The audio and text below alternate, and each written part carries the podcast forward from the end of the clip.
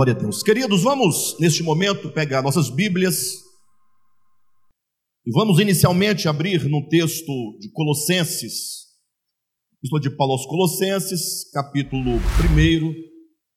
Eu quero fazer a mesma leitura que foi feita na abertura desta reunião. Capítulo 1 de Colossenses. Vamos ler então a partir do versículo 16 que diz assim: Pois nele foram criadas todas as coisas, nos céus e sobre a terra, as visíveis e as invisíveis, sejam tronos, sejam soberanias, quer principados, quer potestades, tudo foi criado por meio dele e para ele. Ele é antes de todas as coisas Nele tudo subsiste. Ele é a cabeça do corpo da igreja, ele é o princípio, o primogênito de entre os mortos, para em todas as coisas ter a primazia, porque aprove a Deus que nele residisse toda a plenitude. Diga amém. Queridos, o tema dessa conferência, para mim, já tivemos aqui dezenas de conferências, eu não poderia aqui falar com precisão quantas conferências nós já tivemos, desde o início do ministério, mas esta conferência, para mim, é um marco muito grande, é um dos marcos, né?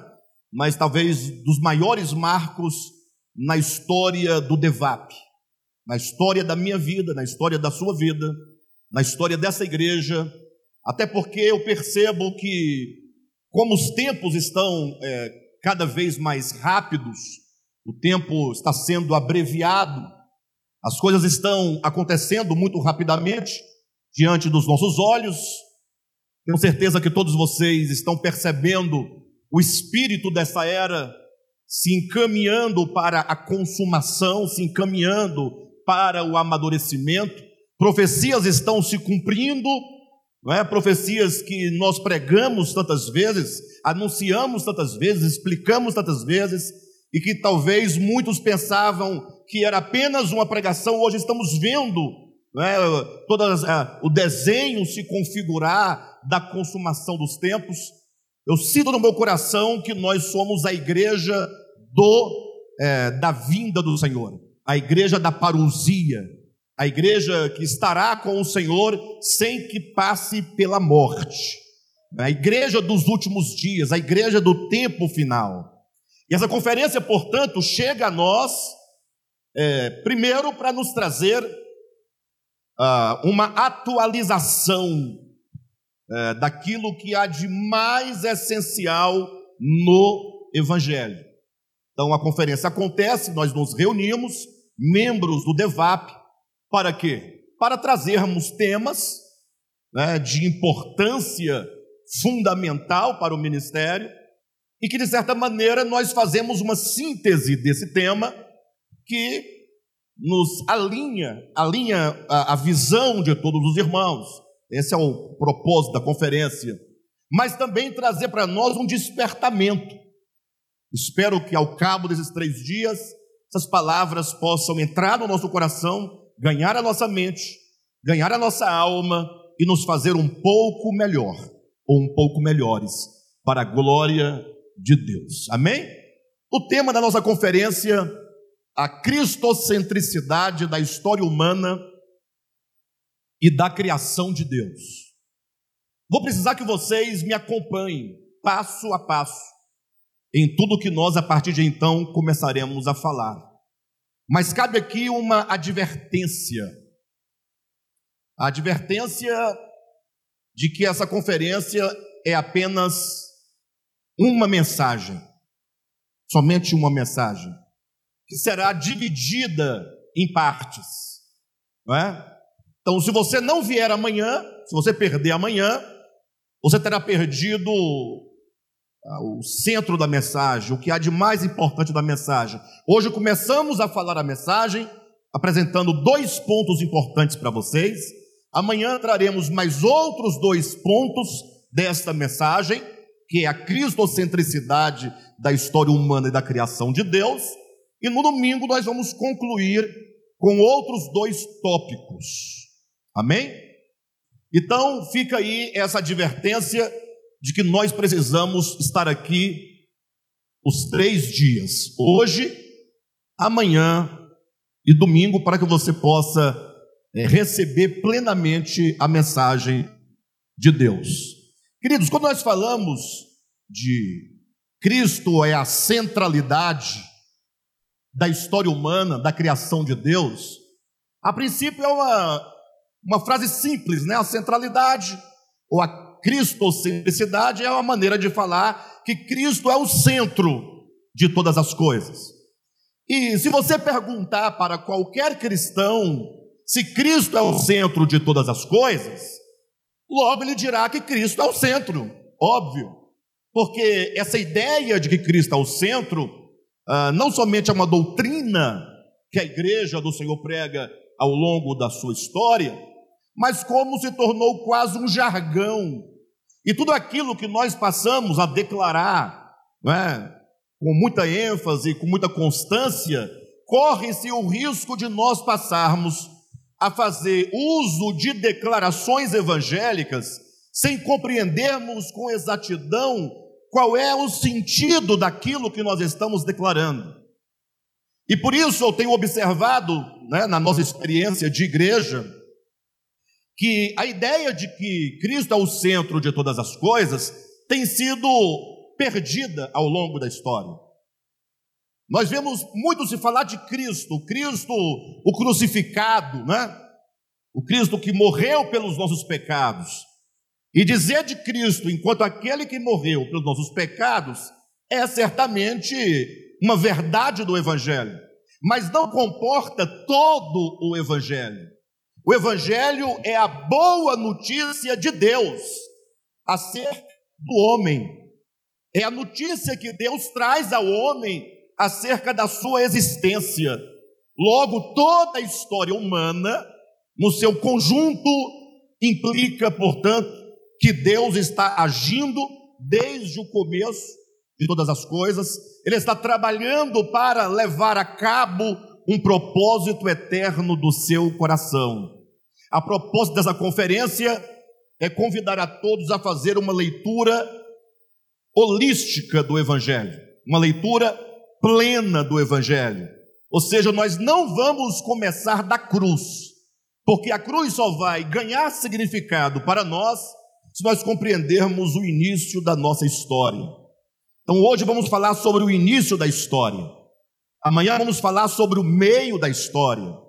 E no, próximo, e no domingo que vem, depois de amanhã, falaremos sobre o fim desta história. Então é preciso que vocês me acompanhem passo a passo, porque essas três mensagens falam de um todo, né? é uma unidade de pensamento que vai nos apresentar uma nova cristologia. O que é cristologia? Ora, é o estudo e a compreensão acerca de Cristo. Então, é uma área da teologia que apresenta Cristo quanto à sua natureza, Cristo quanto o seu propósito e Cristo enquanto a sua obra. Mas esse Cristo não começa na cruz, tampouco esse Cristo começa na encarnação. Percebem os irmãos que hoje se ouve muito falar de Cristo, mas não se fala de Cristo nas origens, na causa, no começo de todas as coisas. E também quase não se fala de Cristo na sua vinda, na sua parousia. É, o olhar está voltado para o agora, para o hoje, para esse momento e ainda assim com muita superficialidade. Logo, o que nós queremos propor é uma nova cristologia, eu repito, não nova porque nós inventamos uma cristologia, nova no sentido da apresentação de como nós estamos agora apresentando o Cristo revelado nas Escrituras neste tempo. Então, para este tempo, essa visão é nova. Não é? não nova exatamente, porque outros já disseram no passado, nós vamos encontrar em livros, né, esses, esta visão, mas enquanto igreja, a igreja não tem a noção da profundidade do significado de Cristo na nossa experiência humana, na história da humanidade e também em toda a história da criação. O que nós queremos colocar aqui, então, é apresentar Cristo enquanto Alfa e Cristo enquanto o Ômega, e Cristo enquanto o, o, o meio, o caminho. Logo, Ele é o começo, o meio e o fim de todas as coisas. E eu quero que você comece desde então a ganhar essa visão interior, não de um modo meramente intelectual, mas em oração, começar a declarar: Cristo, ele é o alfa. Alfa que diz, quer dizer que ele é o começo de todas as coisas. A palavra alfa diz respeito à primeira letra do alfabeto grego. Perfeito? Ele é o alfa, ele é o começo, e ele também é o ômega, ele é o fim. Então tudo começa em Cristo e tudo terminará em Cristo.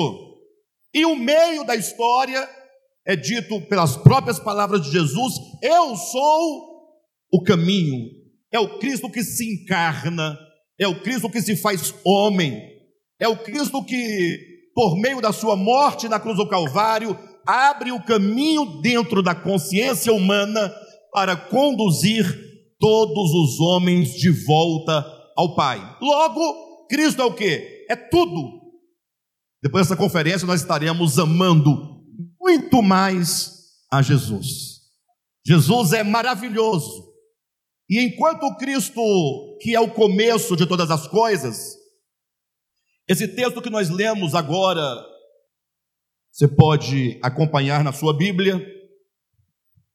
É um texto em que Paulo apresenta a Cristo, estando ele no começo de todas as coisas, no começo da criação, no começo da história humana. Mas não é apenas um Cristo que criou todas as coisas. Porque alguém poderia dizer: não, Alexandre, nós entendemos Preste atenção, que Cristo é aquele que criou o mundo. Se você ler João Evangelho, capítulo 1, você vai encontrar claramente que todas as coisas foram feitas por meio dele. Portanto, afirmar que Cristo é o Criador é algo natural para nós, é algo, de certo modo, compreensivo. Mas nesta noite eu quero chamar a atenção dos irmãos para o aspecto orgânico desta verdade. Quando Paulo, em, primeira, em Colossenses capítulo 1, ele começa a dizer assim no versículo 15, tá bom? Colossenses capítulo 1, versículo 15. Falando do Filho, do amor do Pai, falando de Jesus Cristo, o versículo 15 diz: Este, quem é este? Se você ler os versículos 13 e 14, vocês verão que é uma referência ao Filho do amor do Pai, ao Cristo de Deus, ao Cristo revelado ah, na pessoa de Jesus. Versículo 15 diz: Este é a imagem do Deus invisível, o primogênito de toda a criação. Olhe para mim, queridos. Começa a guardar essas palavras. Ele é o primogênito de quê? Cristo, versículo 15, é o primogênito de quê? Vocês estão com medo de falar? Digam, Cristo é o primogênito de toda, de toda, de toda a criação. Ou seja, ele não é o primogênito só da igreja, ele não é o primogênito só da humanidade. Veja como que o evangelho chegou a nós tão reduzido e tão reduzido, mas tão reduzido, e eu vou reduzi-lo aqui diante de vocês do modo como nós aprendemos muitas vezes, para vocês verem como que a visão humana e religiosa é uma visão reducionista. Há quem diga, não nós, mas há quem diga que Cristo ele morreu e a causa de Cristo, a razão de ser Cristo é única e exclusivamente para os chamados eleitos de Deus. Hoje é bonita essa frase, né?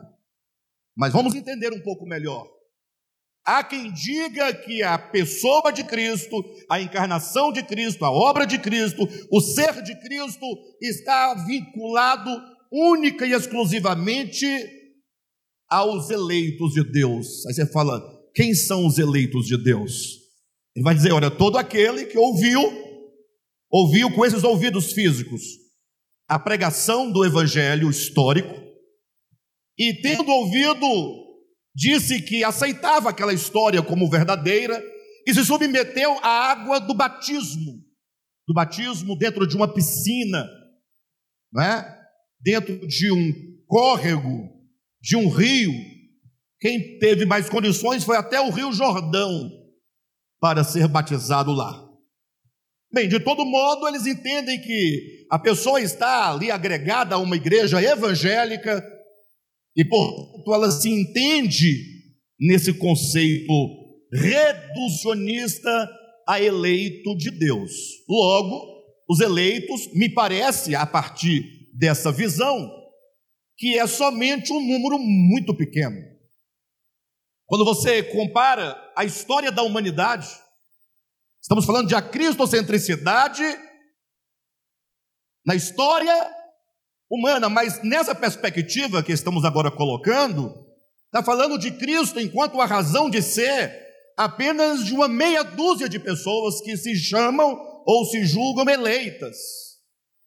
Mas aí tem um outro povo, uma outra visão que vai dizer: não, não, não é um reducionista assim. É, na verdade, ele, a causa de Cristo, a razão de Cristo, é para toda a humanidade, ainda que, me acompanhe, nós sabemos que vai muita gente para o inferno. Vai muita gente para o inferno. Fala a verdade, quantas vezes você, evangélico, um sepultamento de uma pessoa que bebia, que não ia à igreja evangélica alguma, que não dava o dízimo, que fumava um cigarro de palha, cheirava porronco. Sabe o que é porronco? Cheirar fumo. Bem, por todos os efeitos, eles vão dizer: não, não, Cristo, a causa de ter Cristo, da obra de Cristo, é toda a humanidade. Só tem um problema, nós sabemos pela experiência do meu tio, da minha tia, da minha avó, do meu vizinho, de tantas pessoas que morreram coitadas e vão todas para o inferno. E se você olhar, tem mais gente indo para o céu ou mais gente indo para o inferno? vamos lá, me ajudem aí. Quando você olha nesta visão evangélica, quando eu falo evangélica, não é do evangelho, mas é, é uma visão religiosa, de um grupo religioso, de pessoas.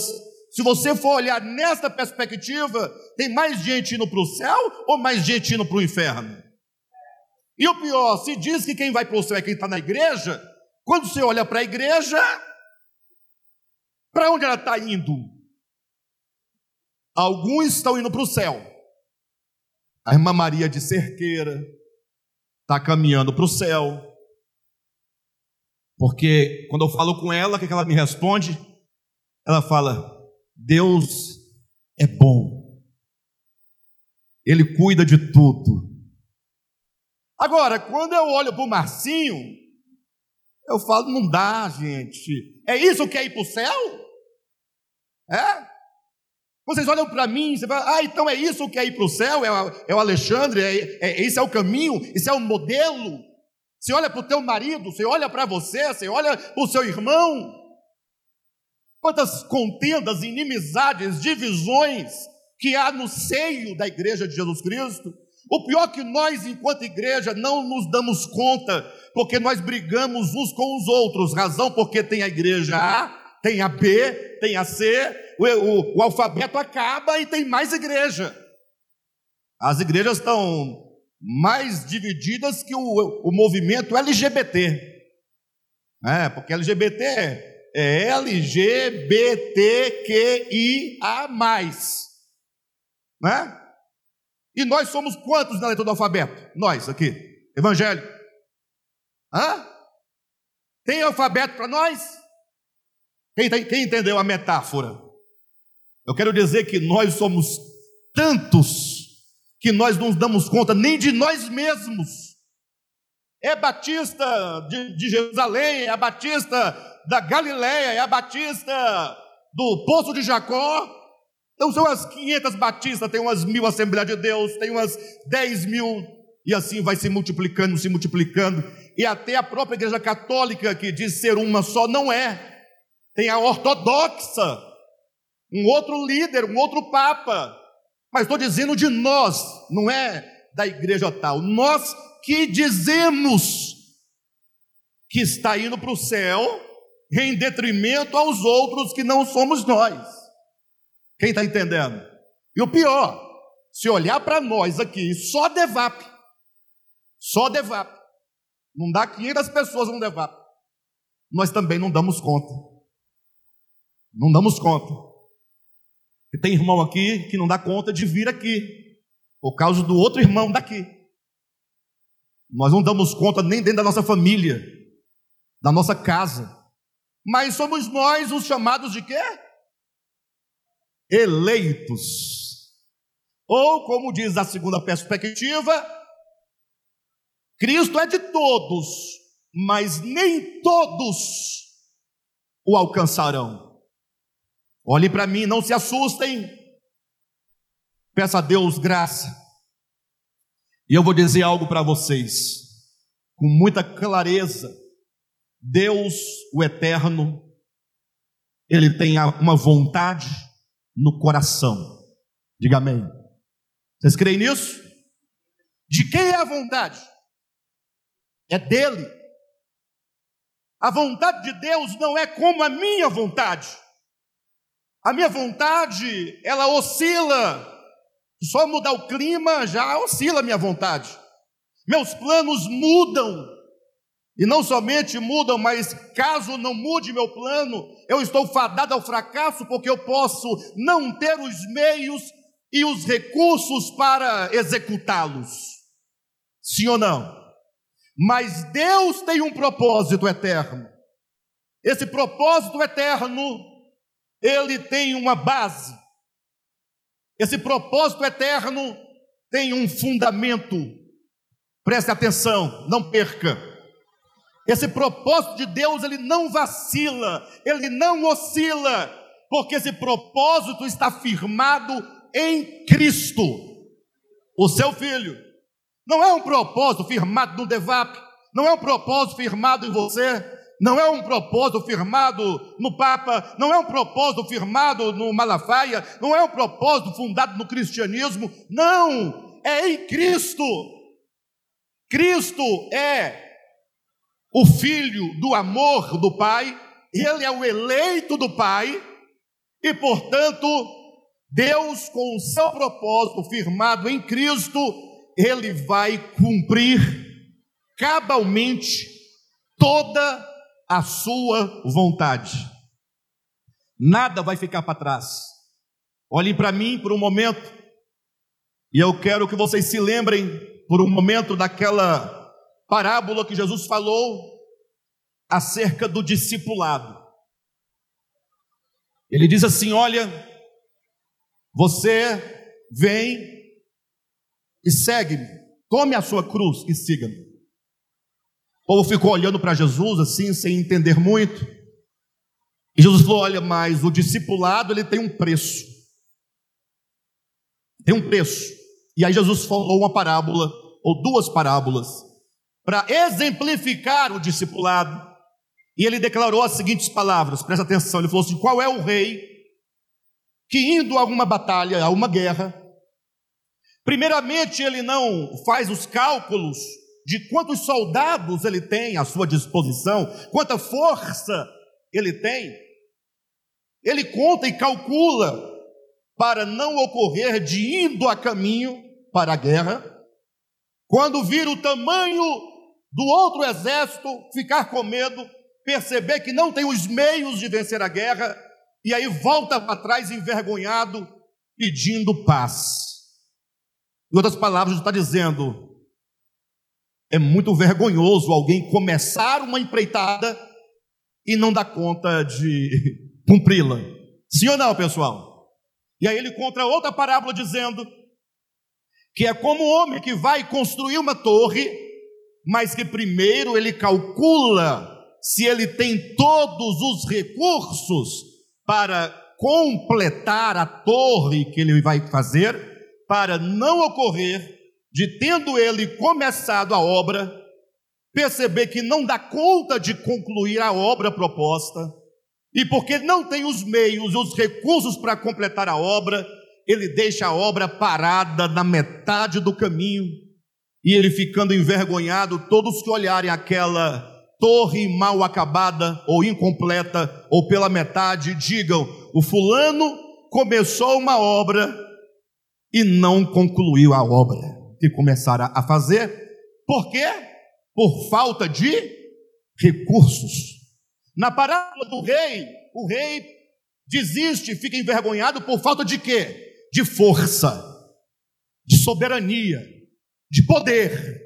E no caso do homem que constrói a torre, ele fica envergonhado por falta de meios, de recursos, de economia.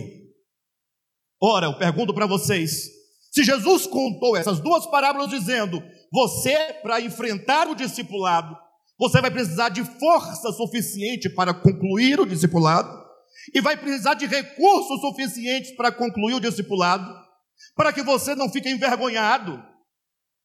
Eu pergunto: esses princípios se aplicariam também a Deus ou não? Havendo Deus começado uma obra, Ele estabeleceu a base da obra, o seu filho, o fundamento. É nele, é por meio dele que eu farei todas as coisas. Eu pergunto: já imaginou se no final da história humana, chega lá, Deus olhar para um lado e falar: é, 70%, 80%, 90% de toda a humanidade foi para o inferno. E eu fiquei com 20%. Eu acho muito ainda. Mas pelo menos esses 20% embora pouquinho, vai ficar lá no céu cantando glória e glória, aleluia, por toda a eternidade, e o pau quebrando lá no inferno, e o Satanás com garfo, com fogo, com enxofre, dizendo: pode até ser que nós estamos aqui queimando, mas nós vencemos. Nós temos um reino de fogo, mas é nosso. Nós não nos rendemos à tua autoridade nós não nos rendemos ao teu amor, porque tu um dia começaste uma obra e não tiveste nem o poder e nem os recursos para completar. Que vergonha seria para Deus. Por isso essa conferência, ela traz cada um de nós a entender que quando Deus começou a sua obra, essa obra tem um começo que garante o sucesso. Quem é o começo da obra? É o Cristo de Deus, é o Alfa. Mas o meio do caminho pode ter um problema, não pode ou não? Ei, pessoal, não pode ter um problema no meio do caminho? Aí, para poder garantir o sucesso, o que, que Deus o Pai fez? Colocou Cristo, Ele é o meio. Hã? Ele é o meio. Mas até o final, muita coisa pode acontecer. Tem o, ah, o Hezbollah, tem o ah? É o Ramais. Temos quem mais? Ainda tem a União Soviética, mas não vai dar, não vamos conseguir. Tem a China, tem o Líbano, ah, tem o Irã. Deus fala: não, o fim também é Jesus. A garantia da obra é que Jesus é o começo, ele é o meio e ele é o fim. E portanto, não tem como dar errado. E o texto, portanto, dessa noite começa dizendo que ele é, portanto, o primogênito de quê? de toda a criação. Voltemos ao ponto. Ele não é somente a razão de ser dos eleitos, e nem somente a razão de ser para uma parte que porventura queira, né, por uma coincidência, aceitar a Jesus. Não, ele é o primogênito de toda a criação. De toda a criação. Quem aqui tem um cachorrinho em casa? Um gatinho? Lá em casa tem uma cachorrinha chama Gaia. E eu estou feliz porque a Gaia está aqui dentro desse texto, porque ela faz parte da criação de Deus. E Cristo é o primogênito de toda a criação, de toda a criação. Deixa entrar no seu coração esta verdade fundamental. Alexandre, o que significa o fato de Cristo ser o primogênito de toda a criação? Aí vão entrar as, as discussões teológicas dizendo: ah, é porque ele é o primeiro ser criado primogênito, né, da criação. Aí eu digo, é, de repente poderia ser, sim ou não? Não sei. Quem tem que explicar isso é o texto. O texto tem que dizer isso. Quem Cristo é? Amém? Alexandre, pode ser que ele é o primeiro ser criado de todos? Vamos ler, ler comigo. Capítulo 1, versículo 15. Este é a imagem do Deus invisível. O primogênito de quê, irmãos?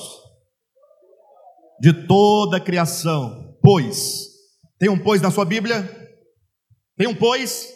Esse pois vai explicar por que, que ele é o primogênito de toda a criação. Por que, que ele é o primogênito? Porque ele foi criado como o primeiro ser criado? Que diz na Escritura? que ele é o primogênito de primogênito.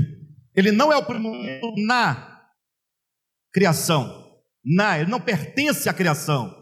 Ele é o primogênito da, ele é causa da criação, como diz o restante do texto, pois nele. Por que, que ele é o primogênito? Porque nele, na pessoa dele, no ser dele, foram criadas quantas coisas? Todas as coisas. Irmãos, em nome de Jesus, vocês conseguem entender a profundidade disso? Não dá para entender, né? Tudo bem. Não tem problema. Um dia nós vamos entender. Porque quando a gente lê um texto bíblico, a gente é muito crente. E a gente, quando lê Bíblia, a gente lê Bíblia e às vezes não conseguimos tocar na palavra de Deus, que é vida, que é espírito. Mas permita-se ser tocado por essa verdade fundamental, que Cristo é o primogênito de toda a criação, porque nele foram criadas todas as coisas. Onde foi criado, foram criadas as coisas? Onde foi criado? e nele foram criadas todas as coisas. Entenda definitivamente. Quando você olhar e vir uma formiga caminhando sobre a sua mesa, não tem aquelas formiguinhas bem pequenininha, e você vai lá e pá, mete a mão, não tem? Pois quando você vir aquela formiguinha caminhando, você vai se lembrar, puxa, essa formiguinha ela foi criada em Cristo. Mas isso é para você ter uma ideia acerca de si mesmo. Olha para você. Pois nele foram criadas todas as coisas, todas. Nada ficou fora dele. Isso é uma visão, uma perspectiva orgânica, mística. Não está muito alto, não? Tá bom? Eu estou achando que Tá? Essa é uma visão orgânica. Movimenta seu braço em nome de Jesus assim, faz um movimento. Esse movimento só é possível nele. Não temos como escapar disso. Todas as coisas foram criadas nele. E para que ninguém tenha dúvida, Paulo começa a explicar, a desdobrar, a desenvolver esse pensamento, dizendo: essas todas as coisas são todas as coisas que se encontram nos céus e também todas as coisas que se encontram sobre a terra. Todas as coisas foram criadas nele, tudo foi criado em, em Cristo, todas as coisas nos céus e sobre a terra, as visíveis, aquilo que você enxerga, aquilo que você vê, aquilo que você toca, aquilo que você contempla, e também as coisas invisíveis, aquelas que você não é capaz de ver, porque elas são invisíveis, não é porque elas sejam invisíveis, é porque os seus olhos não foram criados, ou pelo menos não estão preparados no momento para perceber uma energia diferente da sua. Quem entende? Por isso, para mim, se torna invisível. Pode ser que para outros seres nós sejamos para eles invisíveis, que eles talvez não consigam nos ver. Quem está entendendo? Mas o fato é que Cristo é o primogênito do Pai, ou melhor, é o primogênito da criação. No sentido primogênito, ele é o herdeiro, ele é a causa, ele é a fonte, ele é origem, ele é o telos, ele é o fim. Ou seja, toda criação só pode existir nele. Não tem como você fugir da realidade Cristo. Alexandre, eu não creio em Deus, eu não creio em Cristo, eu não sou crente, eu sou ateu. Não tem problema, mas você só pode subsistir nele. Essa é a verdade fundamental. Tanto as coisas dos céus como as coisas da terra, as visíveis e as invisíveis, sejam tronos, sejam soberanias, quer principados, quer potestades, tudo foi criado por meio dele, e tudo foi criado para ele. Então vamos é, sintetizar: tudo foi criado por quem? Por Cristo. Tudo foi criado para quem? E tudo foi criado em quem? Logo, tudo é Cristo. E isso muitos não sabem, muitos não reconhecem, muitos resistem e muitos julgam que essa verdade pode até ser uma verdade, mas não tem nada a ver com a minha vida. Aí você tem que se recordar do que Paulo vai dizer acerca desse mesmo assunto, lá em Atos capítulo 17, versículo 28. Ele vai dizer: Nele nós vivemos, nele nós existimos nele nós nos movemos. Ou seja, Cristo é a razão, é a causa de todas as coisas, da sua vida, da sua alma, da sua mente, do seu corpo, da sua inteligência, da sua capacidade. E quando Deus, portanto, criou agora todas as coisas em Cristo, Deus o Pai queria que essa criação pudesse gozar e usufruir de toda a beleza, de todo o suprimento, de toda ordem que esse Cristo causa a todas as coisas. Alguém pode dizer, puxa, Alexandre, me fala uma coisa, para aí, calma. Se é verdade que Cristo é o Alfa, Cristo é o meio, Cristo é o ômega, para ficar tudo correto, Cristo é o Alfa, Ele é o Odus e Ele é o Ômega, Ele é tudo. Se tudo foi criado nele, se tudo foi criado por meio dele, se tudo é para Ele, se Ele tem o poder, se Ele tem os meios, se Ele tem os recursos, por que, que o mundo se encontra do jeito que está? Não me parece que essa verdade seja provável, porque o mundo está cada vez pior. Sim ou não, pessoal? Mas é aqui que está o grande problema.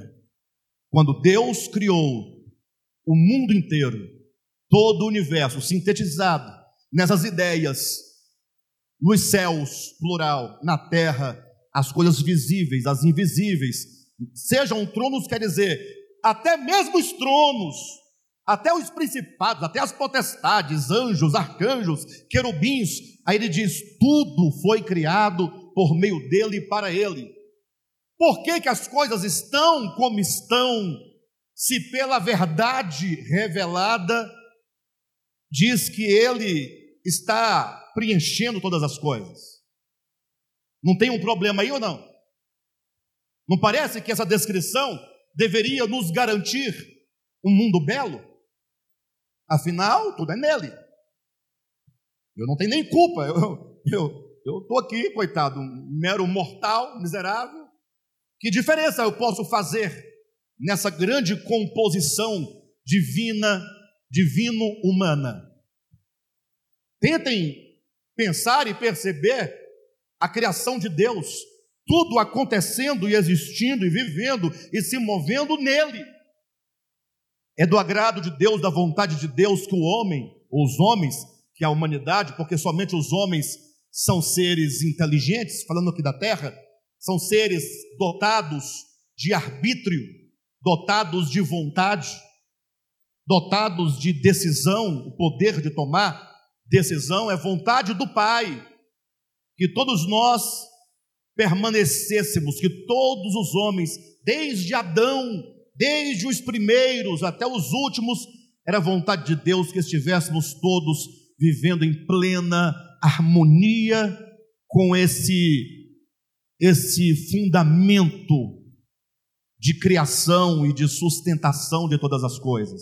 É vontade de Deus que todos nós estivéssemos em plena harmonia com esse Cristo, com essa causa. Deus nos criou para nós gozarmos de vida eterna, de vida abundante, de alegria, de prazer, de satisfação. E isso não é humanismo, isso é propósito de Deus. Deus não criou o homem para sofrer. Deus não criou o homem para odiar. Deus não criou o homem para matar o seu semelhante. Deus não nos criou para nós lutarmos uns contra os outros. Deus nos criou em Cristo, nele, por meio dele, para ele, para que nós pudéssemos gozar de todas as bênçãos, todas as bem-aventuranças, todas as benesses desse Cristo maravilhoso. O problema é que Deus nos criou e disse assim para nós: Eu crio homens, homens inteligentes, homens dotados de arbítrio, dotados de liberdade, para que vocês me conheçam, e me conhecendo vocês me amem, e me amando vocês sejam, é, vocês me sirvam voluntariamente movidos única e exclusivamente pelo amor. Essa é a grande questão. Deus criou para isso. Não que ele não soubesse do que iria acontecer, lógico, ele sabe de todas as coisas, né? É até inapropriado falar que ele sabe, porque a ideia de saber ou não saber é do homem né? Deus não tem. A Bíblia fala que ele sabe, nós falamos que ele sabe, e todos nós sabemos que ele sabe, mas é só linguagem humana para se referir àquele que é. Perfeito ou não? De todo modo, quando Deus cria todas as coisas em Cristo, ele cria uma harmonia, ele cria uma unidade. E se cada um de nós, se cada coisa no universo se entender a si mesmo e entender o seu lugar nesse todo, nesse conjunto, então haverá gozo, alegria, haverá salvação. Sabe quando você pega um quebra-cabeças muito grande, 10 mil peças? É razoável, né? Quebra-cabeça de 10 mil peças, todo embaralhado. É pequeno? 10 mil peças? É muito? Tá bom, né? 10 mil tá bom. 10 mil peças, peças pequenas, todas embaralhadas, aquele caos, aquela confusão. Puxa, essas peças elas foram feitas, cada uma tem um lugar nesse mosaico. Cada uma tem um lugar. Olha para o seu corpo humano, cada membro não tem um lugar no corpo, com uma função. E a doença não é exatamente a desordem desses órgãos, que ora não funciona direito, ora afeta o outro. E aí a enfermidade, a degradação e a morte. Ora, qual é o problema do universo tão maravilhoso e tão belamente descrito pela revelação de Deus? é que cada um de nós e todas as coisas no universo é como uma pecinha desse grande quebra-cabeças que é o universo, e que essas coisas precisam cada uma estar no seu devido lugar. Então Deus criou o homem para ocupar um lugar específico na sua obra. A humanidade, cada um individualmente tem um lugar no plano de Deus. O problema é exatamente este: que nós deixamos de reconhecer que nós somos apenas uma parte. Nós deixamos de reconhecer e nós começamos a reivindicar para nós a qualidade do todo. Fala a verdade, não é humilhante você saber que você é só um pedacinho a serviço de uma coisa muito grande da qual você não tem controle e você não é absolutamente nada. O seu, a, a, o seu ser consiste em preencher só um espaçozinho.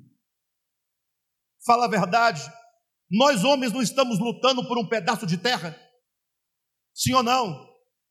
Tem uns que lutam por uma, por 40 é, mil metros quadrados. Tem outros que lutam por um lote de 200 metros. Na Vicente Pires, Sol Nascente. Fala a verdade, quantas inimizades nós já não fizemos por causa de 100 reais, por causa de uma xícara que foi quebrada, porque um arranhão no carro.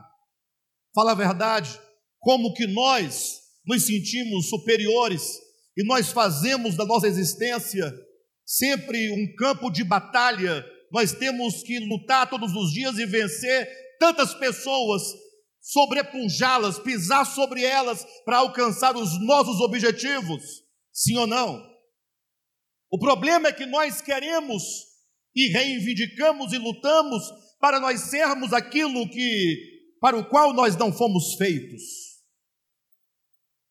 Foi isso que aconteceu quando Deus criou o homem no registro de Gênesis capítulo 2, naquele texto mosaico, está muito claro que aquele casal, Adão e Eva, vamos colocar nesses termos, porque o tempo é curto, não podemos explicar muita coisa, mas aquele primeiro casal estava ali representando toda a humanidade, e havia ali duas árvores, e eles tinham que escolher por qual árvore, por qual fruto, por qual alimento eles iriam viver. Isso não é apenas uma metáfora, isso não é apenas uma historinha, isso aqui é um princípio.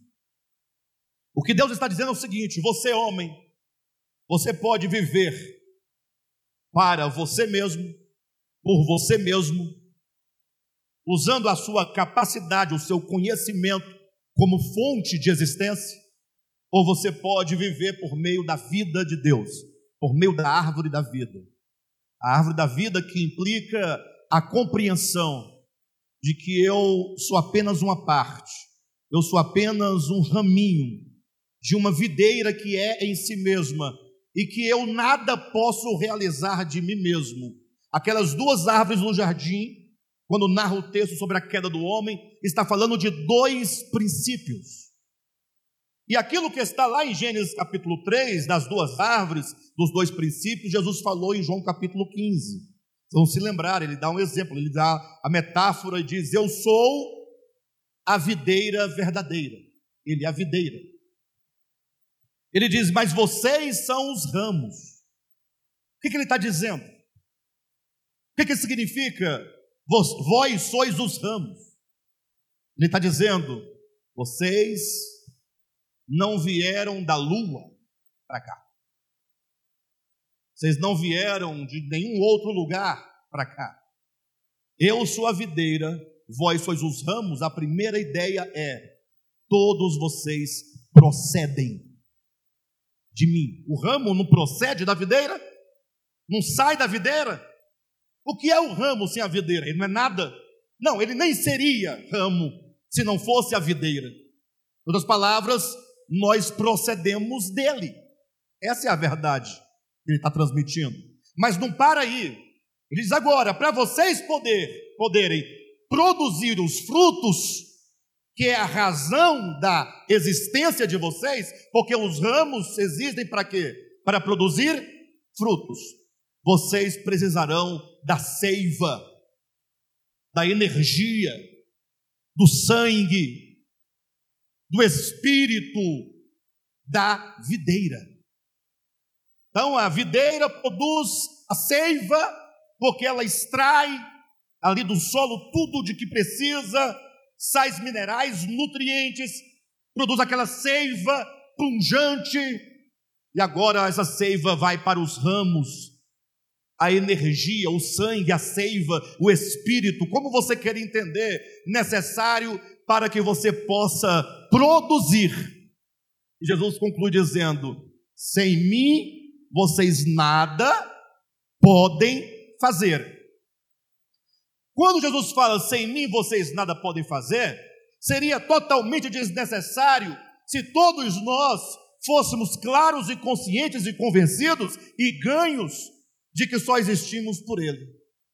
Quando ele diz sem mim nada podeis fazer, ele está dizendo o seguinte: o quanto que vocês resistem essa verdade fundamental da necessidade de Deus, da necessidade de se entender como um ramo, se colocar como um ramo, receber a seiva da videira, produzir o fruto que não é para você, mas você entende que você é apenas uma parte num todo. Não queira ser uma videira, será videira, ser outra videira. Entenda que nós fomos criados em Cristo, por Cristo e para Cristo. Mas o que acontece, e a Bíblia nos diz, e a história humana comprova, é que o homem decidiu viver por si mesmo, para si mesmo. O grande pecado, chamado o pecado capital, o pecado maior, o primeiro pecado, é o pecado de não reconhecer a Deus como sendo a razão de todas as coisas. Mas isso não é tão simples assim, porque você vai dizer, não, eu reconheço. É, o problema é que nós falamos que reconhecemos religiosamente, dentro da igreja. Na hora de viver a nossa vida humana, a última coisa, ou a única coisa que nós não invocamos e com a qual nós não nos preocupamos é com Deus. Vivemos e fazemos todas as coisas a partir das nossas próprias decisões. Muito simples. Nós temos tantos projetos, sim ou não?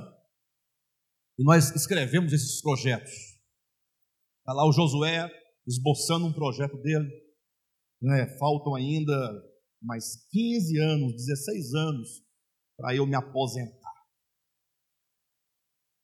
Papel, calendário, quando eu me aposentar, eu vou estar ganhando tanto, porque eu vou ganhar esse benefício, tem aquele outro benefício que vai vir. Então, vou chegar lá na casa dos 15 a 20 mil reais na minha aposentadoria, está de bom tamanho, né, Josué? Ó. Bem, e agora eu vou, recebendo tudo isso, eu vou me mudar lá para. Vou morar lá em Atol das Rocas. Fernando de Noronha. É, Atol das Rocas. Não é? Eu pergunto para vocês, algum problema nisso? Ué, não é legal? Sim ou não? Ué, mas não tem problema, o camarada trabalhou, sofreu, agora está na hora de ele desfrutar, de descansar. Só que em nenhum momento ele pergunta, Senhor, como é a tua vontade para a minha vida? Agora você imagine só, se nós temos resistência em pensar isso, imagina Deus chegar na sua casa num dia de manhã, bater na sua porta e falar para você, como falou para Abraão: levanta, sai da tua casa, da tua terra, da tua parentela e vem. Para onde? Não interessa. Eu vou te levar para uma terra que você não sabe onde é que é. Só segue. É fácil? Você mora onde, Valmir? Santo André, São Paulo.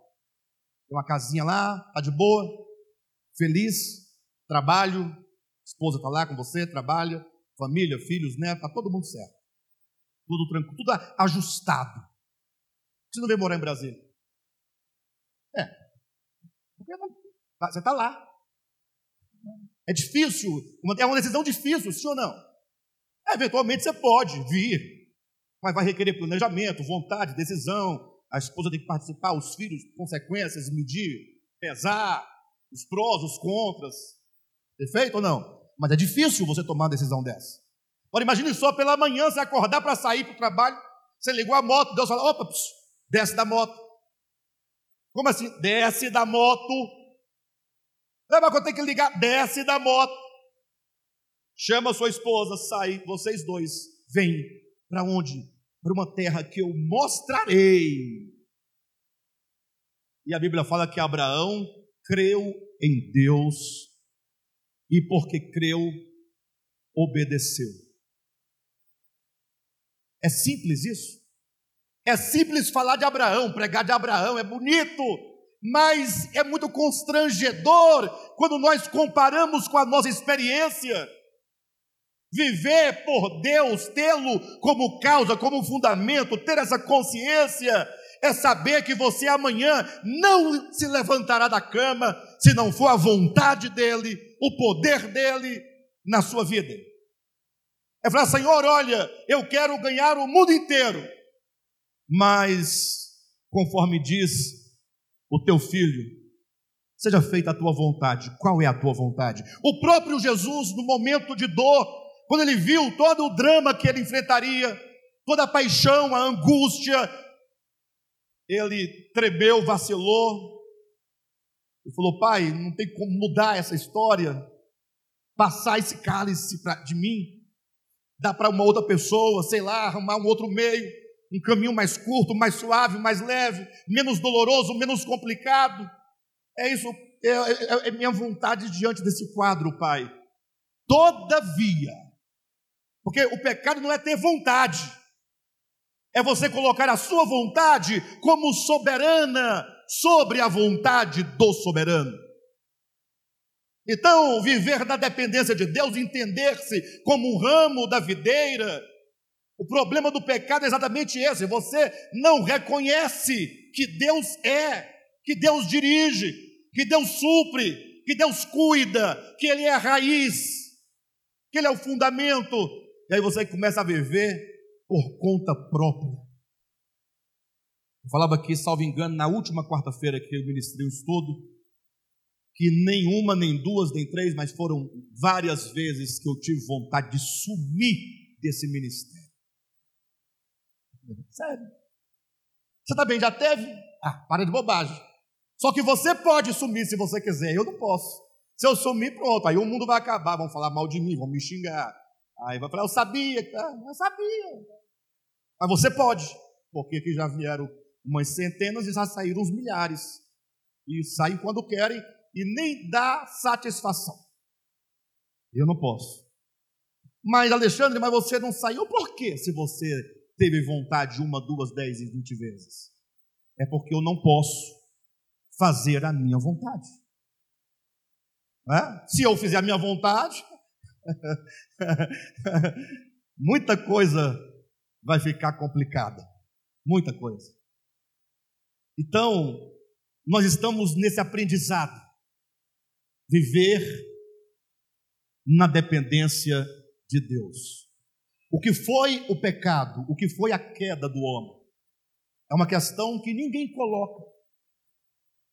Nós começamos falando de Cristo enquanto a base, o fundamento, em quem, nele, tudo foi criado. Cristo é essa unidade que agrega tudo, e tudo só pode existir nele. E se tudo estiver nele, tudo estará certo. Só que aí entra o problema da liberdade. Aí nós, homens, decidimos, assim, é, Pode ser que eu esteja nele, pode ser que seja para ele, mas isso é um problema dele também. Não tem esse detalhe? Tudo foi criado em quem?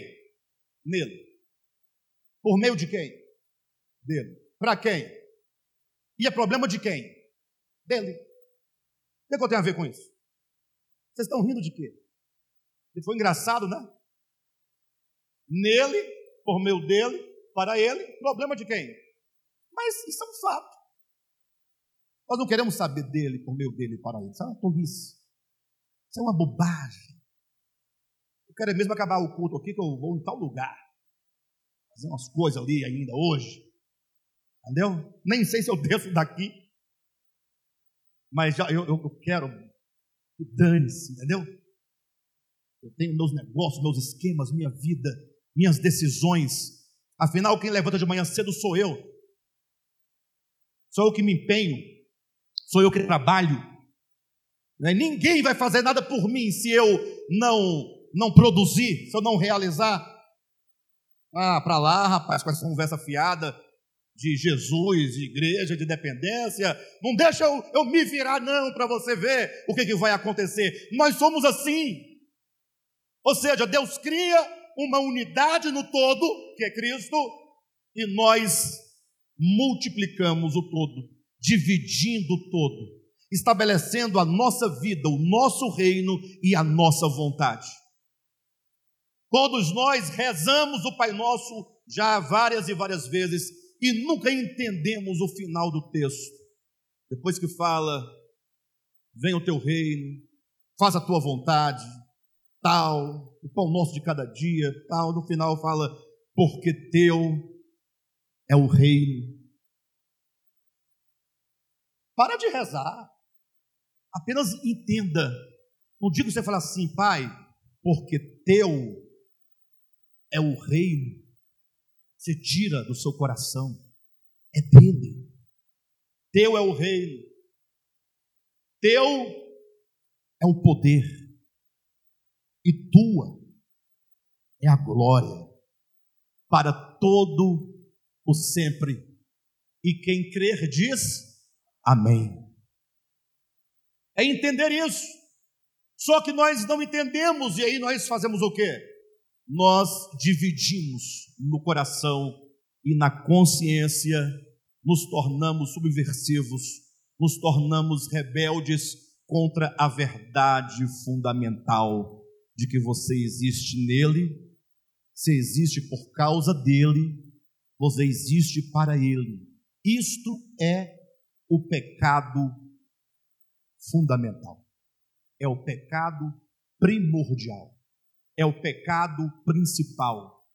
E o diabo é tão sujo, o império das trevas, o Deus desse século cega tanto o nosso entendimento, que a única coisa que não vem à nossa cabeça quando se trata de pecado é essa verdade fundamental de que nós dividimos com Deus, com o seu reino, com a sua vontade, com o seu poder. Aí você fica olhando para o brinco da pessoa, para as unhas do outro, o sapato do outro, para a comida do outro. Se ele foi à praia, se ele não foi à praia. Se foi à praia, como é que ele foi à praia? Eu estava vendo um debate hoje. E o pessoal estava discutindo, né? Dois pastores, se o crente pode ir à praia ou não. E se for, como ele deve se vestir. Aí ele se veste de vestido, a mulher está lá de vestido. Mas os outros não estão. Então tá bom. Então a doutrina é o seguinte: olha, crente não pode ir à praia. Pô. Porque se você vai de vestido, Igual um palhaço? É um palhaço. Ou não? De vestido na praia? Roupa comprida? Manga comprida? Lá em Balneário Camboriú, em época de congresso, aparecem uns crentes lá de terno na praia. Moisés já viu um milhão de vezes, não, Moisés? Tá bom, mas e os outros que estão pelados? Então, o problema não é a roupa, é a praia. Então não vá. E quando você for ao mercado, como é que você vai fazer? Porque da sua casa ao mercado, você vai a pé ali 200 metros, 300 metros, passa gente de todo jeito. Sim ou não? Então, o que, que eu vou fazer agora? Colocar uma, uma viseira. Você olhar só para frente e não ver os lados, né? Perder a sua visão periférica. É isso? O que, que vai acontecer? Pastor, mas e aí? Vamos para a praia, todo mundo pelado? Como é que a gente faz? Bem, cada um sabe como se portar em cada lugar. Cada um sabe de si. O fato é que o problema todo não é esse, porque se fosse esse, dentro de igreja evangélica não teria adultério, não teria prostituição, pastor não tomaria mulher de obreiro, obreiro não tomaria mulher de pastor, não teria jovens e jovens, né, é, jovens e jovens, não, é, jovens grávidas. Por quê? Porque tem um regime, mas e daí? Ah, o bom é tirar a roupa. Se vier sem roupa, já não tem mais graça, já entregou tudo. Não é, o Valmir? Você prefere como? Para poder tirar devagarzinho. É um ritual. Mostrou tudo igual o índio.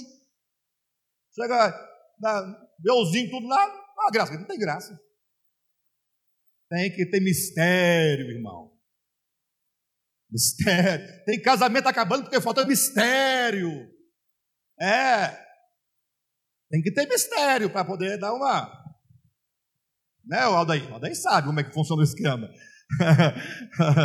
Bem, mas a ideia é que está todo mundo preocupado se o pecado está em comer. Tem gente que fala que não pode tomar café. Pecado. Coca-Cola.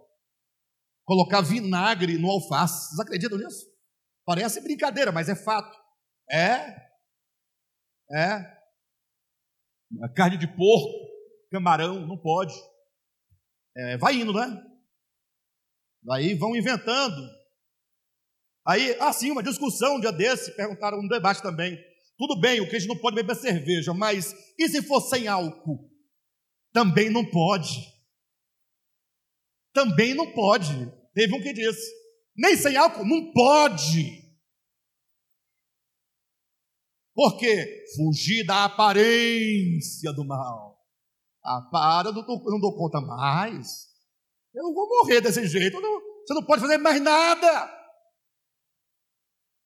Mas ninguém pensa, puxa, eu estou carregando comigo dentro de mim uma árvore chamada árvore do conhecimento do bem e do mal, que gera em mim independência de Deus, porque eu decidi ser o Senhor da minha vida.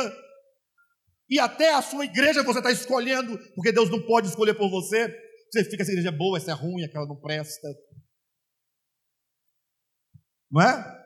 Porque se o que vale é a vontade de Deus, você tem que estar reunido e orientado sobre a vontade de Deus, numa igreja que te apraz. A igreja mais perto da minha casa. Existe isso. É a vontade do Senhor. É o que deve prevalecer. Bem, de todo modo, quando o homem quebra essa unidade em Deus, e a unidade só é mantida pela dependência, pelo amor e pela obediência a Deus, não é o homem, não é a doutrina que o homem inventa, é a Deus. Quando você fala, Senhor, eu quero que o Senhor governe minha vida, meus passos, tudo, tudo, tudo. O Senhor é tudo, vai valer na minha vida. A partir de hoje, esse pensamento, essa ideia, essa verdade fundamental, que tudo existe em ti, e portanto eu existo em ti, e eu não posso viver sem ti, eu existo para ti, por meio de ti. Aí você então começa a mudar a sua vida. Jesus explicou essa questão desse rompimento que nós fazemos no coração e na consciência, ainda lá na parábola da, da videira, né? Eu sou a videira verdadeira quando ele diz assim: Olha, se vós, os ramos, estou encerrando, tá pessoal? Se vós, os ramos, estando em mim, preste atenção nessa palavra, se vós, os ramos, estando em mim, não der frutos, você tem que parar a sua leitura e pensar no que ele está dizendo. Se vós que sois os ramos, Está claro para quem ele se dirige. Estando em mim, e ainda assim não produz fruto, o que ele está dizendo? Que é possível você estar nele e não produzir fruto. Aí você fala, mas como pode ser? Se o ramo está na videira, está ligado, está lá, como é que ele não produz fruto? Se vós, estando em mim, não produzir fruto, esse ramo vai ser cortado e vai ser queimado. Vai, vai virar cinza. Perdeu a razão de ser. Quem está entendendo? Mas o que está em pauta aqui é: se vós, estando em mim, não produzir frutos, nós temos aqui um paradoxo. Como é que eu estou nele e não produzo fruto? Ou seja, é possível estar nele e ainda assim não produzir frutos? Sim. E por que, que é possível isso? Primeiro, porque a despeito de qualquer coisa, eu estou nele. Todas as coisas foram criadas onde? Nele. É nele. Então, todos estão nele. Eu estou, o Vitor está. O crente está, o evangelho?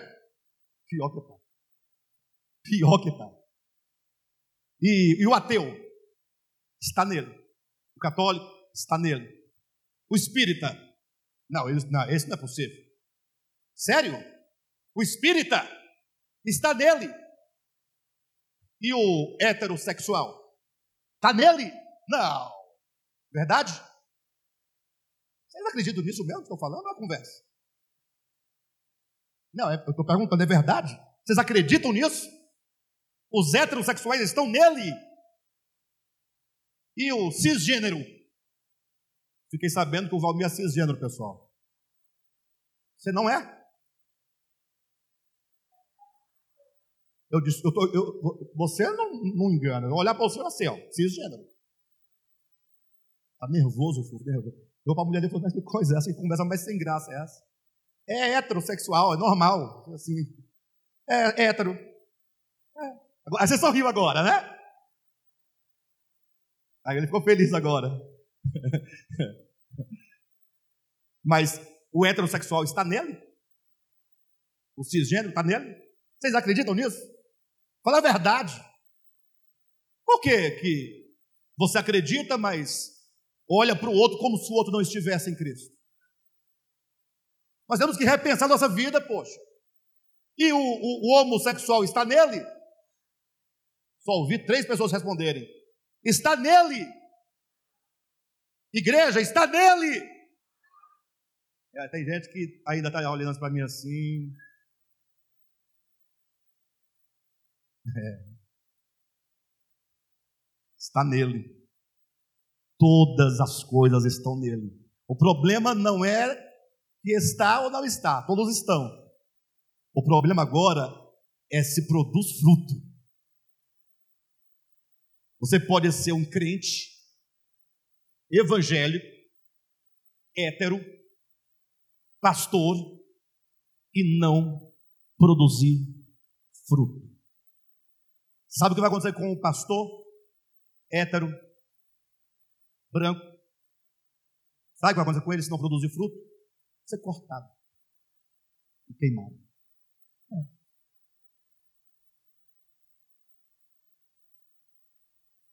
Faz barbas de molho, Josué.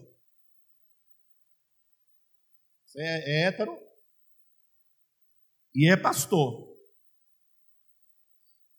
Se não produzir fruto, qual que é a regra? É, vai o anjo, pega lá a prancheta, aí, nome completo, sexualidade, igreja que você congrega, é assim? Não, não, não, não, não. É o fruto. É o fruto. Viu, Josué? Agora, como pode todos nós, independente de qualquer coisa, estar nele e não produzir fruto? Essa é a grande questão. É porque eu não tenho como me eximir de estar nele, porque fora dele não há existência, fora dele não há vida. Não tem como. Agora, na, na minha consciência e no meu coração, eu posso me separar dele. No coração e na consciência. É aqui, é neste lugar, coração e consciência, onde nós estabelecemos o nosso reino. Onde nós estabelecemos a nossa vontade. Onde nós dizemos com os lábios que tudo é dele, tudo é nele, tudo é para ele, e que o problema também é dele porque a minha vida conduzo eu. Bem, o ramo estando nele, se não produzir fruto, implica que nós estamos nele necessariamente. E se não produzimos frutos, é porque no coração e na consciência nós estamos afastados. Então, o início da história humana está fundamentado nesses dois pilares. O pilar da unidade nele. Cristo é a unidade de quê? Cristo é a unidade de quê? De todas as coisas, todas, absolutamente. O pilar da unidade, a criação é nele. Amém, queridos? Mas aí entra um problema. Nós estabelecemos paralelamente um mundo imaginário, ilusório de ignorância, um mundo de desagregação. Nós nos desagregamos de Deus na consciência, no coração. Logo, eu me desagrego dos demais homens. Sim ou não? E logo eu me desagrego da própria criação de Deus como um todo. Esse é o grande problema. Tudo começa em Cristo, num ponto, mas se abrem duas linhas, onde os homens vão se perdendo no seu próprio mundo, que a Bíblia chama esse mundo interior de uma consciência que não se submete a Deus em amor, em obediência, em unidade, a Escritura chama de império das trevas, das forças do engano que opera dentro de nós, nos convencendo interiormente de que nós podemos sem Deus e sem o outro, e que nós vamos vencer por nós mesmos. Então hoje nós vamos parar neste ponto, ok, pessoal? neste ponto. Qual ponto nós estamos parando? Tudo criado em Cristo, nessa unidade, Ele é a causa, Ele é a razão, mas nós nos desagregamos, nós perdemos a dependência, nos permitimos ser enganados e acabamos criando um reino para nós. Esse é o pecado original. Amém? Amanhã nós vamos falar a segunda parte como que Deus faz no seu propósito, no seu plano para resolver este problema. Amém?